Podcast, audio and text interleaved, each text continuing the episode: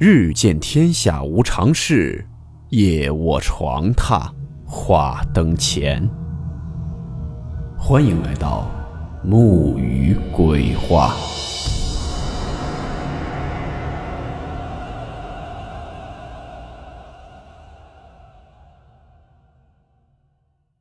大家好，我是木鱼。今天的故事素材来自王铁柱。故事名称。活子孙寿。温馨提示：本故事含有未经证实的内容和边缘化知识，部分内容超出普遍认知。如感到太过冲击自己的主观认知，请大家当做故事，理性收听。你们听说过活子孙寿吗？古人认为。阳寿，并不是那么虚幻的东西，是可以通过某种手段去人为增加或者是夺取的。而在西北地区有一种巫术，叫活子孙寿，意思就是用你子孙后代的寿命为己用。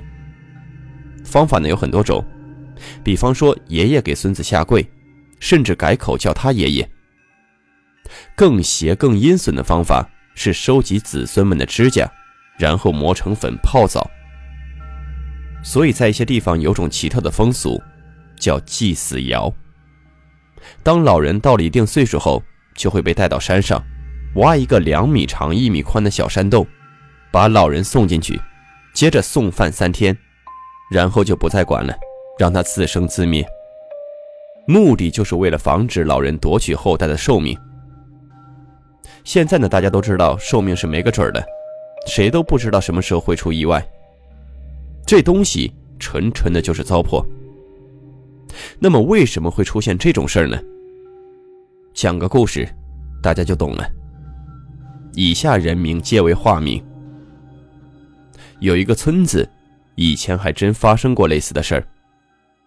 几十年前吧，有个老人叫周平生，很长寿，快百岁了。但是身体呢依旧健康，吃嘛嘛香，不用人帮衬，还能自己出去散散步。但是活得太久，又有个烦恼，身边的人都一个接一个的死去，连大儿子都走了。好在那老人有三个儿子，老二在外工作，周平生呢就住在老三家里，老三负责照料，老二负责出钱。这头几年呢还算好。家庭和睦的，可后来有一天，周平生大病一场，差点就不行了。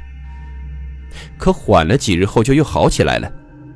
取而代之的，是老三的儿子，也就是他的孙子出了意外，没由头的病倒在床上，奄奄一息。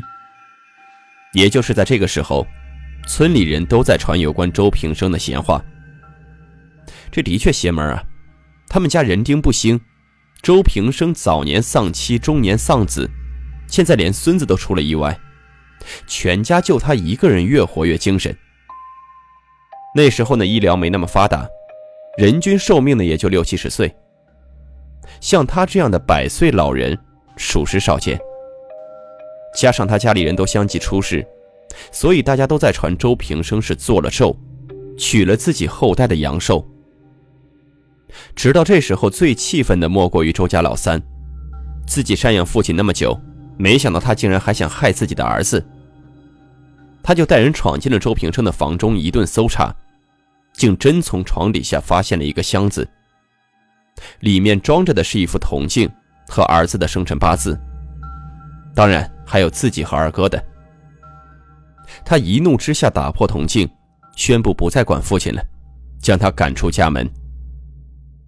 村里人听说后呢，也没苛责他，并觉得情有可原。虎毒尚不食子，如此狠心的确不该管。周平生呢，虽然日常生活没问题，但却没有劳动能力，没了儿子的供养，就只能靠乞讨为生。但殃及子孙这件事情实在是遭人厌恶，也就一些好心的会施舍他一些吃的，大部分人是看到他就赶他走。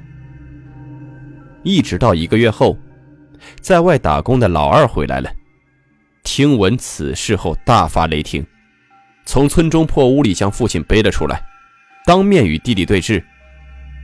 他哪能不知道弟弟的想法？就是因为父亲活得太久，养得不耐烦了，早就想赶他走。只不过呢，害怕传出去败坏自己的名声，所以就有了这么一出。那些闲话的源头，自然也是他。其实祭死尧也一样，说白了就是没钱没粮，养了老的养不起小的。但这个事情又违反了中国传统的孝道，所以需要找一个莫须有的罪名，好减轻自己的心理负担。所以以前的一些封建迷信的糟粕习俗，的确害人不浅。同时呢，也反映出了可怕的，并不一定是那些妖邪鬼物。有时候人心比那些东西还要恐怖。下面再讲一个鬼见了都得连夜买站票逃跑的可怕人心的事情。同样，以下名称均为化名。二零零七年，河北邯郸一个叫南庄村的小地方，发生了个大事一群人按住了一个老人，强行将其儿子的坟挖开。当时整个村的人都到墓前围观，只见得棺中有一枯骨和一个面白如雪的女子。原来是这老汉儿子早亡，但他又怕儿子一个人在地下过得不好，于是就花钱买了个女人，给儿子配阴婚。之后呢，警方顺着老人交易的媒婆一路寻找，最终找到了整个河北阴婚供应链的最上游——宋天堂。当真相被揭露的时候，所有认识宋天堂的人都大吃一惊，因为在他们眼里，宋天堂是一个老实甚至有些窝囊的男人。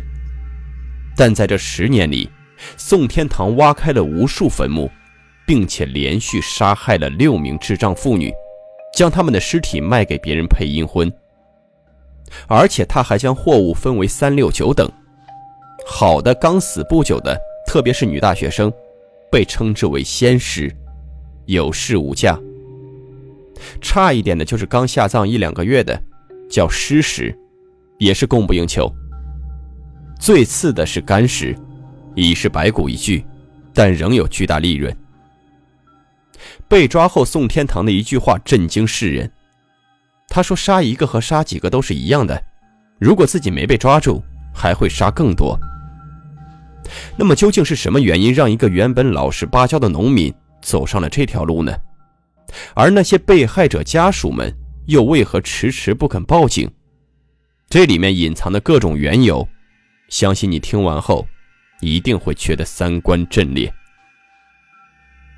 早在1997年，宋天堂就干着挖坟盗取女尸配阴婚的勾当，而在99年的时候被抓获，以辱尸罪。判入狱两年。出狱后呢，他也做过正经生意，开了个狗场，安稳了有个四五年吧。但他安稳的理由却很奇葩，因为那个时候已经开始流行火葬，想找到完整下葬的女尸已是很不容易。可他毕竟没有做过正经生意，寻了几只比较流行的宠物狗，但在乡下谁要这东西呢？狗场的生意无比惨淡。就在这个时候，曾经的雇主再次找上门，宋天堂这才打起了杀人配阴婚的主意。可真正让宋天堂下定决心的理由，却非常荒诞。他想用这笔不义之财来壮大自己的养狗产业。于是，二零零五年三月，宋天堂将一个四十来岁的疯癫女子骗回家中。好吃好喝，把她哄骗到村外寂静的角落，然后将其活活掐死。这个女人宋天堂卖了三千块钱，甚至没他狗场里一条好狗的价格高。他用拿来的钱翻新了自己的狗场。三个月后，他用同样的手法残害了第二名女子。短短半年，他手上已经有了四条人命。比较奇怪的是。这半年里，那些死者家属们都未曾报警。这并不是因为宋天堂的作案手法非常严密，只是因为这些死者生前都拥有严重的精神疾病，活着就已经是家里的累赘了，所以消失了也好。他们的家里人甚至巴不得他们别再回来了。表面的风平浪静，给宋天堂带来了极大的信心。于是他在一个月内再次犯案，并连续杀害了两名女性。但常在河边走，哪有不湿鞋？最终，一名死者的家属选择了报警，宋天堂这才被抓捕归案。六个女人无辜惨死。按道理，如果不是拥有丰厚的回报，宋天堂是断然做不出这种事儿的。可他最终挣来的钱，说出来你们可能都不信，前前后后不到两万块。宋天堂狗场的狗都比这贵多了。连着宋天堂这条线索，一个更大的犯罪团伙被连根拔起。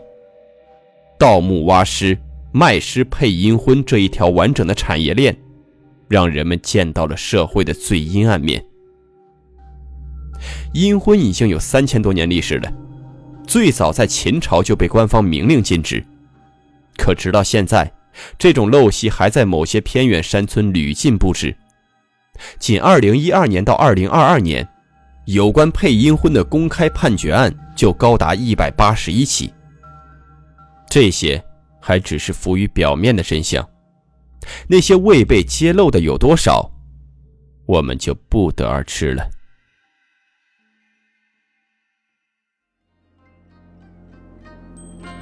好了，我们今天的故事到此结束，祝你好梦，我们明晚见。